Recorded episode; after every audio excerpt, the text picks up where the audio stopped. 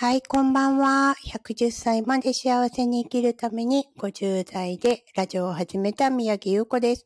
結構今日も遅い時間になってしまいましたが、実はですね、今までマーケティングのお勉強をしてました。はい、こういう私でもお勉強はしちゃいます。で、その中でね、あの、お話出てきたんですけど、人はね、いつか必ず死ぬんですよね。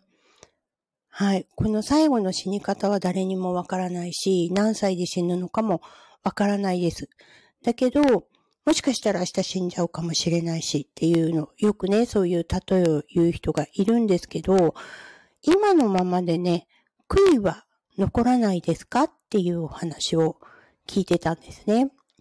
私はね、まだまだやりたいことがあるし、でも年齢いったと同時にシワがたくさん増えてくるのとか、そういうのも嫌だと思ってるし、なんか欲張りなんですよね。でね、一番おかしいのが、えっと、前に Facebook を始めた頃にね、友達100人できたらいいなとか、そういう軽い気持ちだったんですけど、だんだんね、欲張りになってきた私は、あの、自分が死んだ時に、弔問客が1000人来てくれるぐらいな人になりたいなって思って、どんどんどんどん人脈広げていったんですよ。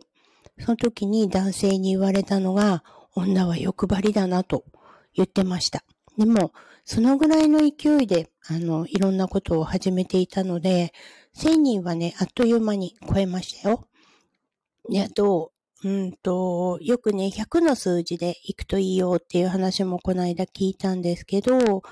あの、私は割と1000に置いてるので、YouTube もね、1000, 1000回動画上げましょう。今ね、このラジオもね、今日で実は192回目なんですね、お話ししてるの。でも、毎日毎日短いこと、まあ話さない日もあるんですけど、そういうのをやり続けてみるっていうので、まあとりあえず1000回目指してみようかなとは思ってます。ちなみにね、YouTube ね、1000回、えっ、ー、と、動画、1000本動画上げたら、すごい変わりました。あの、なんだっけ。あれが、チャンネル登録者が一気に1万人超えたりとか、こんな普通の主婦、主婦でもないけど、もうちっちゃな田舎でね、エステサロンやってるこの私ですらできたっていうところで、実は YouTuber のね、はじめ社長にお会いした時に、それはすごいですねってお褒めの言葉をいただきました。っていう感じでね、やるべきことはやってみるというのがあります。なので、いつ死んでしまうかわからないんですけど、今ね、どうしてもやりたいことが2つあるんですね。